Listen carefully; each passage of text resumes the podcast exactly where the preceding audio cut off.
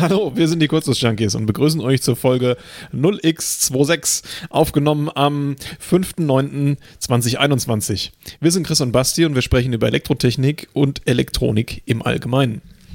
Und los geht's. Prösterchen. Mal wieder live zusammen, ihr habt's gehört.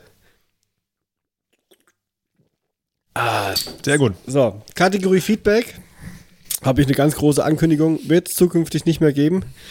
Äh, warum denn genau, Basti? Ja, ähm, unser Feedback-Loop ist äh, durch, durch unseren Discord-Server und die Twitch-Streams so kurz geworden, dass wir, wenn wir alle drei Monate mal dazu kommen, so einen Podcast aufzunehmen, nicht mehr allzu viel Feedback zum Besprechen haben.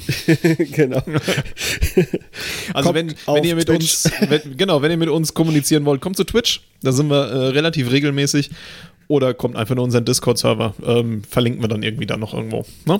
Genau, Discord-Server ist mittlerweile auch ähm, gut besucht. Da sind so 200 Leute drin. Und es ist tatsächlich so, dass, dass regelmäßig ich irgendwelche Anfragen bekomme. Ich weiß nicht, ob der Basti das auch äh, bekommt.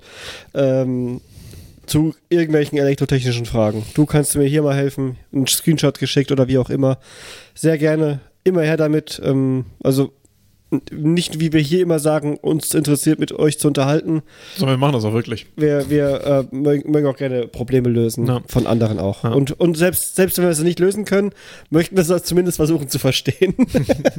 Und manchmal ähm, kommen wir dann auch einfach in den, in den ähm, Gesprächskanal und dann quatschen wir eine Runde mit euch. genau, Ja. das ist auch schon häufiger passiert.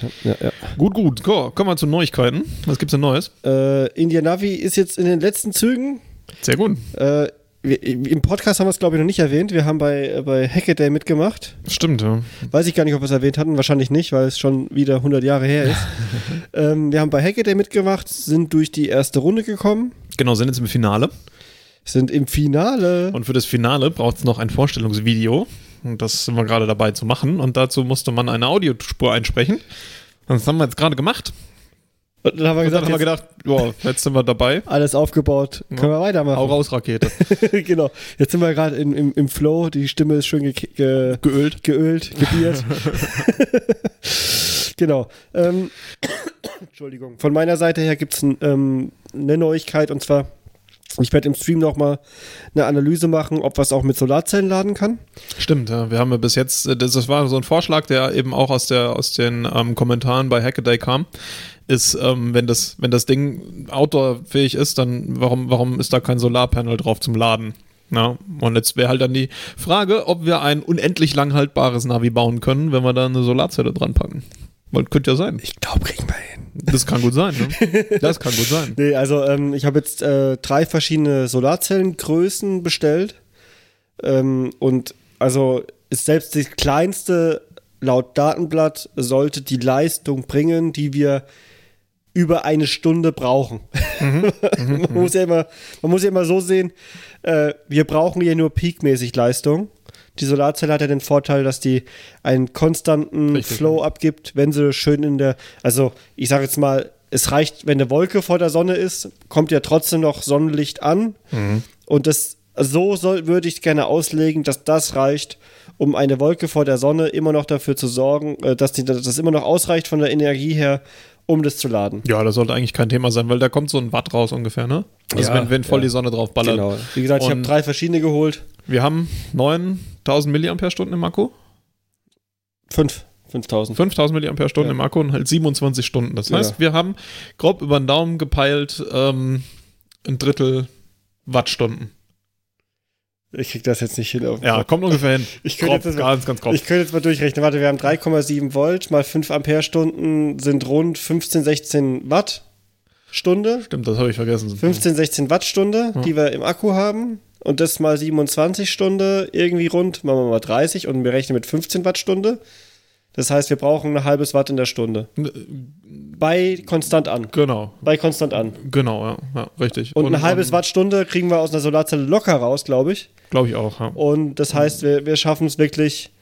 Also wir müssen ja quasi eine, eine Wattstunde rausholen, weil nachts scheint keine Sonne.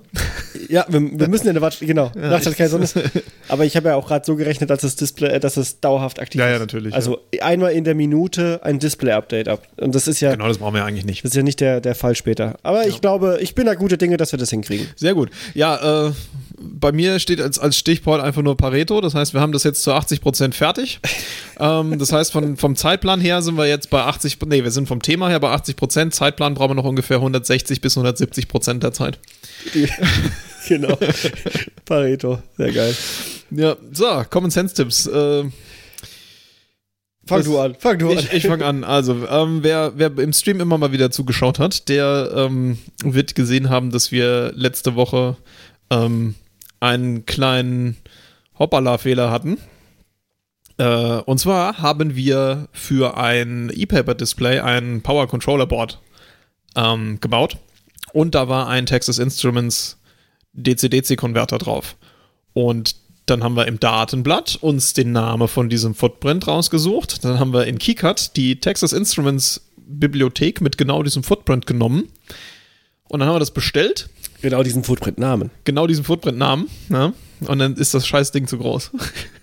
das heißt, es passt nicht. Obwohl der Name absolut ähm, passend war. Und deswegen mein Common Sense Tipp ist, guckt euch nicht nur den Namen von den Footprints an, sondern auch Pitch und äh, Pad-Größe. Genau. Ich habe ja schon den, äh, den, Tipp gegeben, schaut euch den Namen an, weil mir ist es ja auch schon passiert, ja, genau. dass ich mich im Namen vertan habe. Hab irgendwie nicht, äh, ich weiß, krieg's nicht mehr auf die Reihe. Es, es, es war auch um 0,1 Millimeter größer auf der, genau, 04 auf der PCB Pitch, ne? als irgendwie sowas. Ja. Und ähm, äh, der Basti hat sich das jetzt angeschaut und hat äh, aber trotzdem, äh, er hätte nochmal ausmessen müssen einfach. Richtig, genau. Wenn, wenn er mit dem, aber das macht ja, das ist ja das, man ist ja da im Flow. Man, ich verstehe das auch, also mir passiert es ja ständig, also ständig, mir passiert es ja immer noch, dass ich falsche äh, PCBs bestelle. Ähm, passiert halt. Also, ja, ist halt super ärgerlich, ne? Genau. du, hast, du hast halt ein Board und da sind halt 20 verschiedene Bauteile drauf. Oder naja, das sind, dann, das sind eher so fünf verschiedene Bauteile drauf, halt so 20 insgesamt. Und eins davon kannst du drauflöten, weil es nicht passt. Ja, das ist immer. Ja, und dann ist da noch so ein großes ähm, Powerpad drunter. Das heißt, selbst wenn ich das irgendwie da drauf gefrickelt bekäme, sind alle Pins kurz geschlossen, weil sie halt auf diesem Powerpad hängen. Ne? Naja, also mir ist als Lösungsvorschlag das vorgekommen, wie man so sieht, wie einer so einen Mikrocontroller nebendran gelötet, nee, einen Prozessor nebendran ja, ja, und, und, dann fädeln. Und hat die alle das, jeden das Pin Problem, Das Problem ist, das ist ja ein DC-DC, ne? Und ja, DC-DC-Fädeln ist halt. Mm, muss die Leitung kurz sein. Ja, grenzwertig. Vielleicht hättest du die. Was noch gehen könnte, wäre in der Leiterplatte ähm, Fädeldreht reinkleben und das Powerpad unten drunter isolieren mit Kapton oder so. Ja, das, das hätte geklappt. Ähm, was ich jetzt gemacht habe als Lösung ist, ich habe den Chip einfach in größer bestellt. Oh, okay.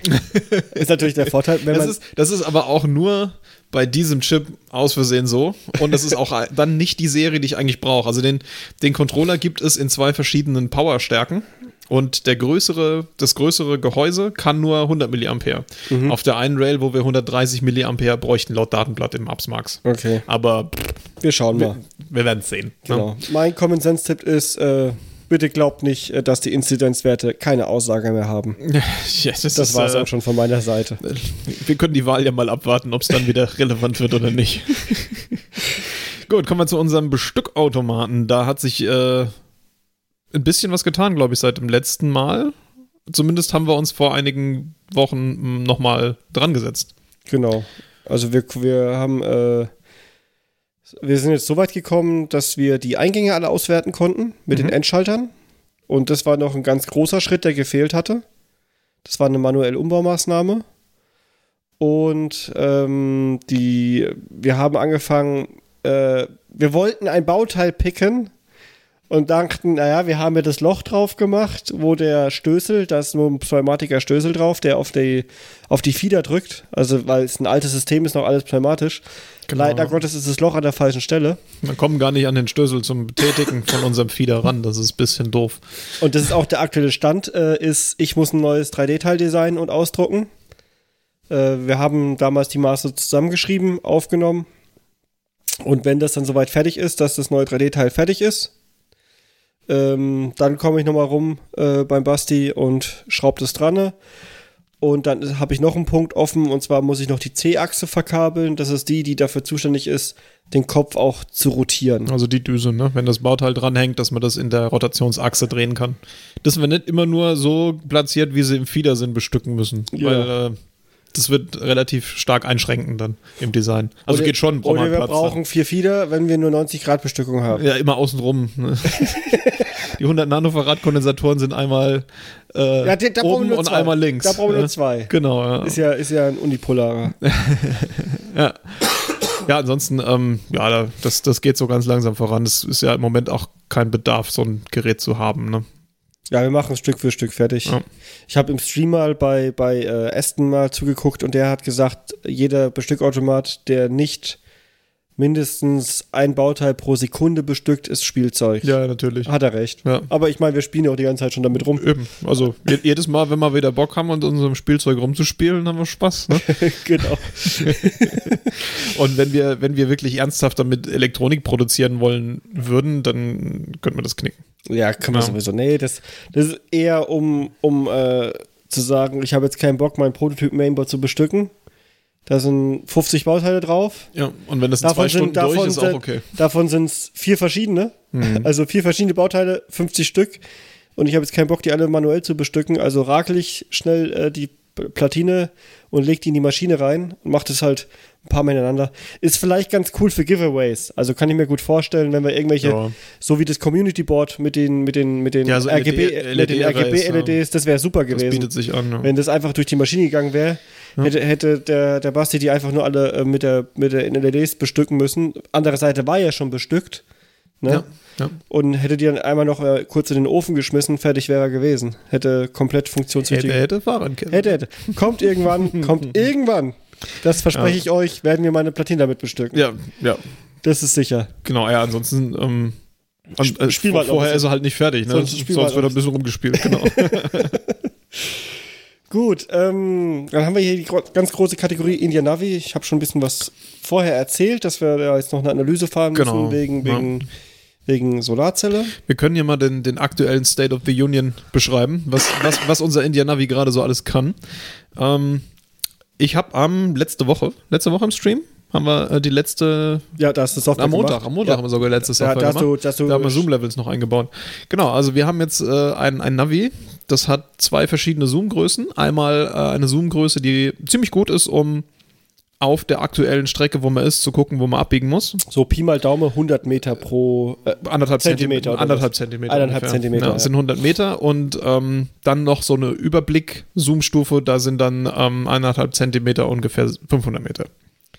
Und ähm, wir haben dann da eingebaut, dass wir eine ähm, Route im, im GPX-Format ähm, konvertieren können, sodass die äh, angezeigt wird auf der Karte.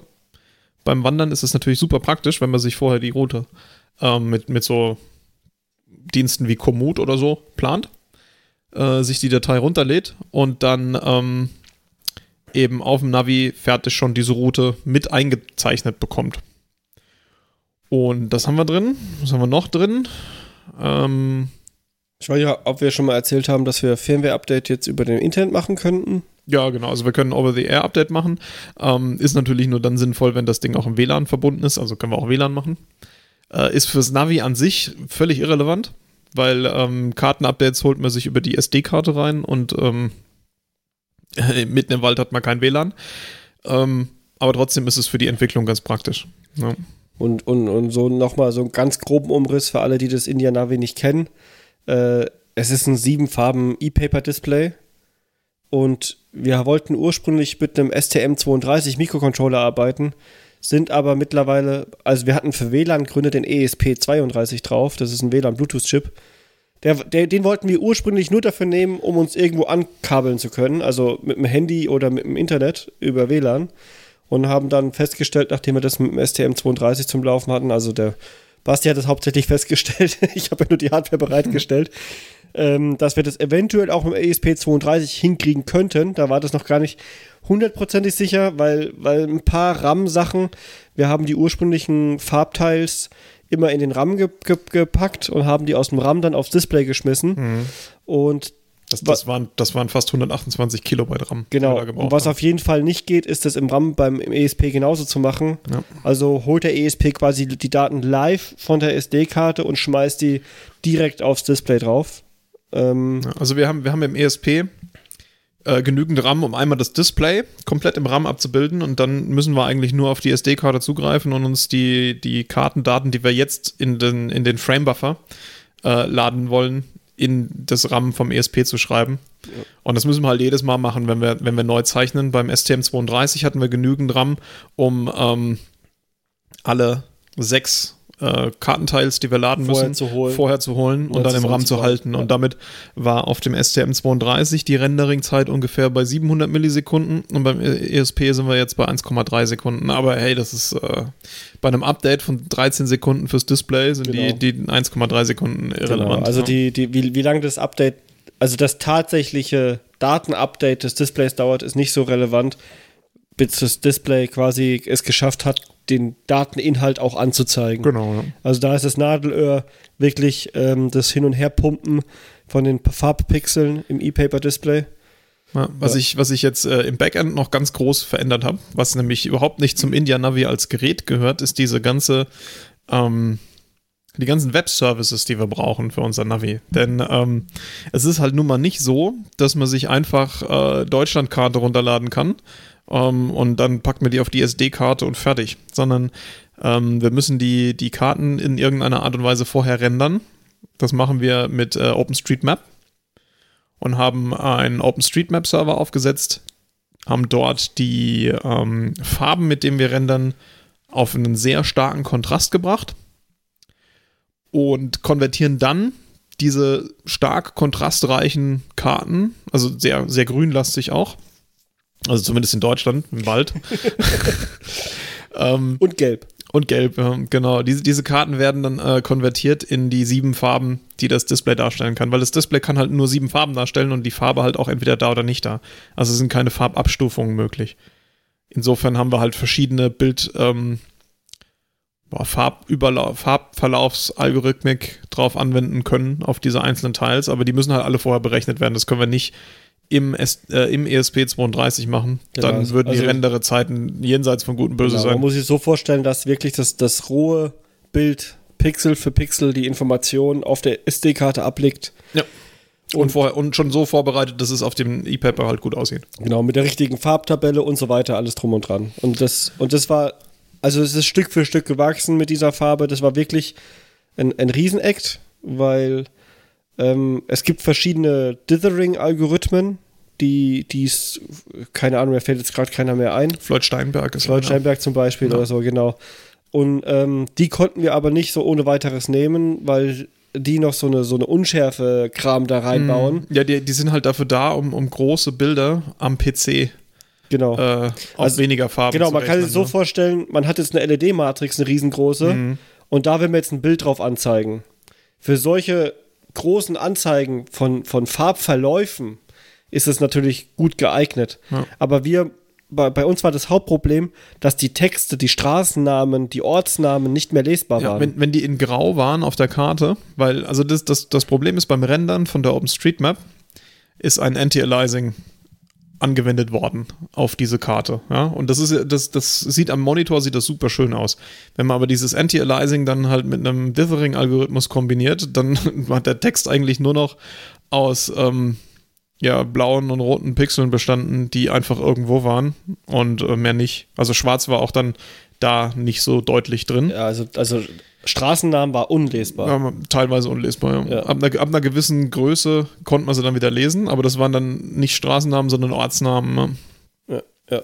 Und äh, ja, das hat halt nicht geholfen. Deswegen haben wir uns dann ähm, von, von so fertigen Dithering-Algorithmen verabschiedet und haben halt einfach selber eine Color Lookup Table gebaut, die ähm, einerseits entweder Farben an die nächste fixe Farbe ranholt. Das heißt also, wenn wir jetzt zum Beispiel, also Orange ist eine der Farben, die das Display darstellen kann.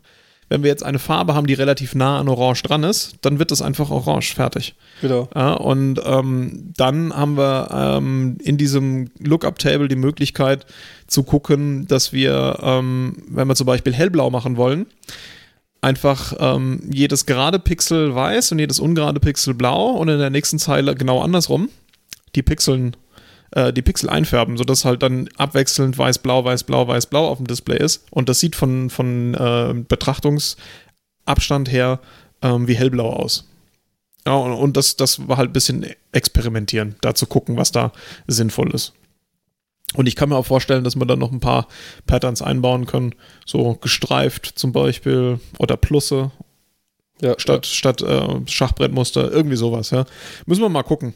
Ähm, aber das, das, das, die, das die Infrastruktur, das zu bauen. Schon, das jetzige Ja. Ergebnis ist aber eigentlich schon richtig. Ja, aber die, die. Infrastruktur, dass du genau so, ein, so, einen kleinen, so eine kleine Vorschleife noch mit durchlaufen lassen kannst für genau solche Farben, Ja, ja. ähm, die ist da. Ne? Also, und, und die läuft auch in der Cloud auf einem Server.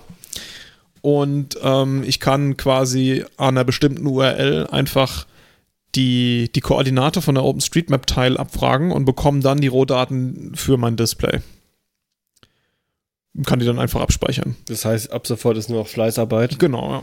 Ja, es ist nur noch, nur noch polieren halt, ne? Ja, also wie, wie gesagt, 80% Hammer. Ja.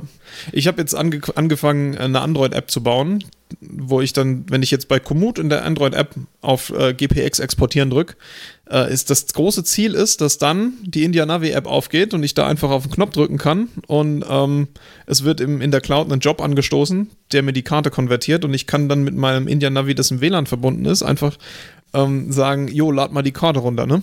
Genau. Ähm, das wird aber noch ein bisschen dauern, bis das funktioniert. Also im Moment ist es so, dass ich äh, mir von Komoot die GPX-Datei exportieren kann, kann die dann auf einer Webseite hochladen.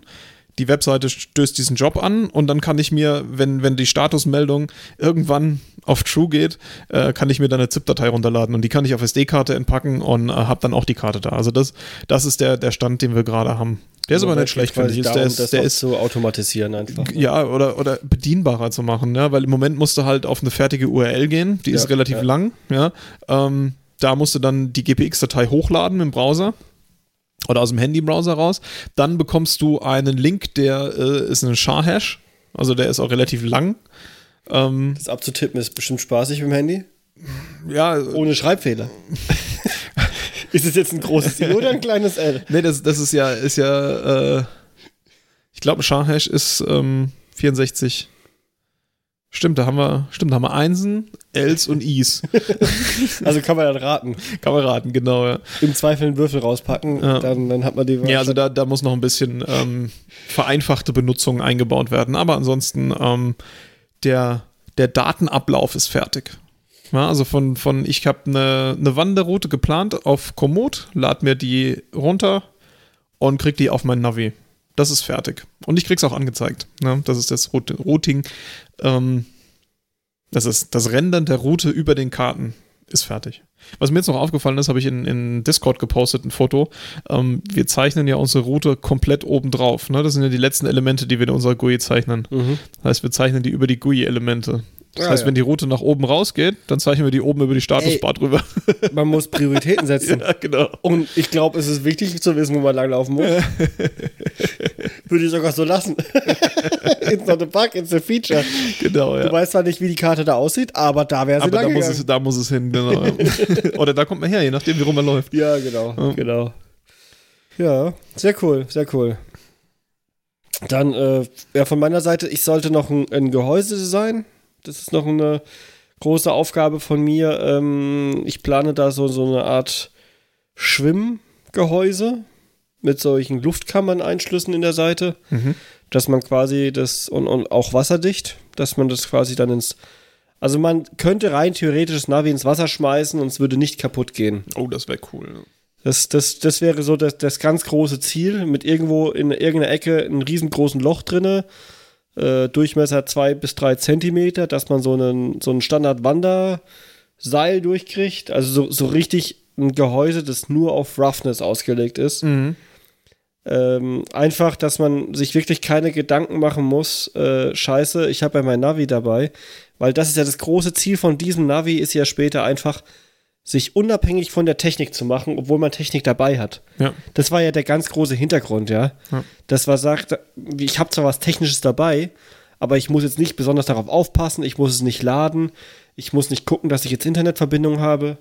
Das war ja der ganz große Key von, von, von dem, von dem India Navi. Mhm. Ein richtig roughes Design zu machen, das Tageslicht ablesbar ist und dass du quasi beim Wandern rausholen kannst oder beim Fahrradfahren oder beim Kanufahren und kannst drauf gucken und du weißt, muss ich jetzt links oder rechts. Und, und, und da sind wir, glaube ich, da, da, da sind wir jetzt schon mit dem Wissen, ob wir links oder rechts müssen, glaube ich. Ja, ja, ich meine, wir haben die Route drauf abgebildet. Jetzt müssen wir nur noch wissen, wie rum wir gelaufen sind. Aber da muss man halt vorher gucken, wo man war. Ne? Genau. Also ein bisschen denken muss man schon noch. Ne? Oder wir färben teils orange ein, wenn wir drüber. Ach, keine Ahnung. Ja, gut, wir müssen halt Pfeile in Richtung der Route machen. Irgend aber es kann ja auch sein, dass die Route rückwärts abgelaufen wird und dann ist halt ne? Anders pfeilig. anders pfeilig. Genau, machen wir, machen wir einfach X drauf. Und dann weiß er wieder nicht, von welcher Richtung man gekommen ist. Lass mal so blau. Lassen wir so blau, genau. Ja. Lass mal so blau. Nee, ähm, also ich denke, äh, wir sind da ein ganz, ganz großes Stück weiter. Äh, was uns natürlich jetzt, wenn wir jetzt das Video gemacht haben und wir den, den Hackaday-Preis gewinnen, also das wäre natürlich nochmal ein riesengroßer Meilenstein, weil dann können wir richtig coole Gehäuse uns fertigen lassen, wenn wir Bock drauf haben. Ja. Weil dann halt mal 2000 Euro rausschmeißen nicht wehtut. Genau, ja. Ja. Ja. Ja, das ist der aktuelle Stand vom India Navi. Ähm, Basti hat auch ganz viel von seiner Software erzählt. Es ist auch gerade das, ist halt so, ne, wenn die Software, wenn, wenn die Hardware soweit durch ist, Dann, ist, dann ist nur noch 160 dann, Prozent dann, dann ist nur Aufwand noch, für die, für, für die Software da. Ja. genau, da muss halt die Software weitermachen, ne. Das ist, das ist halt immer so. Ja. Software sollte meistens zu Beginn mit der Idee anfangen zu programmieren. Absolut, ja. Und- dass, dass zumindest die Hardware so ausgelegt werden kann, Genau. dass alles, was an Softwareanforderungen da ist, auch da ja, ist. Das ist ja. das, was man sich eigentlich wünschen kann, auch im, im reellen, äh, im, in der Firma. Idealerweise ist die Hardware so weit, dass jetzt nur noch Software zu machen ist. Ja.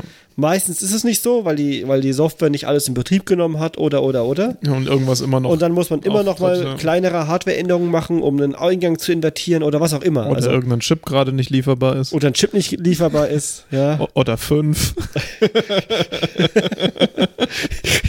ja. Oder die zu unmöglichen Preisen lieferbar sind. Hm. Naja. Gut. Ja, wo wir gerade zu Chip lieferbar sind. Genau. Ich habe ich hab einen Chip der Woche rausgesucht. einen kleinen PMIC. Ganz klitzeklein. Ja, der- gut. Ja, er hat ein paar Kanäle, hast du recht. Ne? Sind, sind, sind acht Kanäle plus noch ein zusätzlicher. Äh, der zusätzliche Kanal ist so eine 3,3 Volt für, für Controller. Ähm, und die anderen Kanäle sind halt schaltbar. Die kann man auch zusammenlegen. Ähm, die können alle 1,8 Volt. Wenn man halt so ein bisschen Wumms bei den 1,8 Volt braucht. Wenn man die nämlich alle zusammenlegt, dann kann man da 700 Ampere rausholen. Ja, und jeder Kanal einzeln kann bis zu 115 Ampere. das sieht aus wie, das, oder das klingt nach genau dem richtigen Chip für einen richtig schnell rechnenden äh, AI-Knoten. Da kommt das auch her. Das, das, das, ist, das ist so FPGA, Networking, Echt, da kommt her. Deep Package Wie- Inspection wie, geil, und so ein weil, Kram. weil wir ne? haben uns nicht darüber vorher unterhalten. das, ja, aber da kommt das her. Ja, Ja, das- 1,8 Volt für, für irgendwelche Logikschaltungen, also so FPGA Mhm. äh, Sachen. ja, das heißt, über so einen IC bei, wir rechnen mal 2 Volt, äh, 350 Watt, die du irgendwie wegschaffen musst. Das ist für so ein IC Ist ein Wort. ja. noch realistisch. Ja, aber ist ein man, Wort. Muss man ganz klar Naja, sagen. gut. Das, das ist halt auch das, was so eine CPU im Computer wegkriegen will an Wärme, ne? Nee, eher wenig. Äh, Hälfte. Rund. Hälfte. Also TDP ist meistens so, äh, ja, so, so 150 Watt. Hm. 170 vielleicht. Die ganz, ganz guten haben vielleicht 200 Watt, ja. 350 Watt ist schon Watt, aber ich meine, das ist ja sowieso specialized. Ja, aber es Und die CPUs im PC, muss man ganz klar sagen, sind auch einen ganzen Ticken kleiner, ne? Ja. Also so eine. Aber das sind ja auch die, die Enden vom Ding. Ich meine, der, der, der PMIC, der will das ja durchgeben, diese Energie. Der will die ja nicht verbrennen. Ja. Verbrennen tut's ja dann der Controller hinten dran. Und eben seine Steuerlogik. Und, eben seine Steuerlogik, genau, ja. Also, die, aber ich meine, selbst wenn man, wenn man, wenn man das Ding hier ähm, 98% Wirkungsgrad hat, ein bisschen was bleibt halt immer hängen, ne? ja. 7 Watt auf so einem IC. Ja, also, das ist der, der Max 16602. Äh, Datenblatt verlinken wir auch. Äh, hat Wumms das Ding. Muss man übrigens 12 Volt reinstecken, geht nicht mit 5 Volt, reicht nicht. Ja, ist schon witzig, ne? Da kommen 1,8 Volt hinten raus. Normalerweise sinkt der Wirkungsgrad, wenn der, wenn die Eingang Wenn der Drop Ausgang- zu groß ist, ja. und der braucht mindestens 12 Volt. Also es klingt wirklich so nach so einem PC-Ding, ne? Wahrscheinlich ist er, ist er genau darauf getrimmt, in diesem 12-Volt-Bereich wirklich richtig Naja. gut zu Ja, arbeiten. guck, ähm, der, der, der hat so, ein- so eine Ausgangsvoltage-Range von 2,3 bis 0,25 Volt. Ähm, der ist halt auch für CPUs und sowas. Ne? Also wenn du irgendwie eine Server-CPU hast, ja. äh, wo du 32 Kerne hast und jeder Kern hat seine eigene Power Rail und jede, jede Power Rail will halt auch ab und zu mal so 100 Ampere haben, dann ist so ein, dann ist so ein PMIC natürlich super geeignet. Ne? Ja, ja. Und wenn man halt mal so richtig Bums braucht, dann schaltet man einfach alle parallel, hat 700 Ampere. Genau. Ja. Wenn es einmal kalt ist, 700 Ampere raus, dann, wird, dann werden auch die Els schön warm. Ja, zugeschweißt. Ja. So, ja, also ich hätte nichts mehr. Und du? Ich bin auch durch. Du bist auch durch? Sehr schön. Dann, äh, das waren die Kurzlust-Junkies. Ihr findet uns wie immer unter www.kurzlustjunkies.de. Ähm, wir sind auch auf Spotify oder iTunes äh, unterwegs. Wir freuen uns auf Feedback, Kommentar auf der Website, äh, auf Twitter, at Platinmacher oder at TheBrutzler. Oder kommt in den Stream oder auf den Discord. Oder kommt auf den Stream oder Discord oder schickt uns eine E-Mail an feedback at kurzlosjunkies.de. Wenn ihr euch Interesse habt, euch mit uns zu halten, haben wir immer Bock drauf. Ja, kommt einfach vorbei. Egal ob über Elektronik oder andere interessanten Themen. Äh, schreibt uns ebenfalls. Wir sind immer daran interessiert, uns mit euch zu unterhalten. Tschüss. Tschüsschen. Thank you.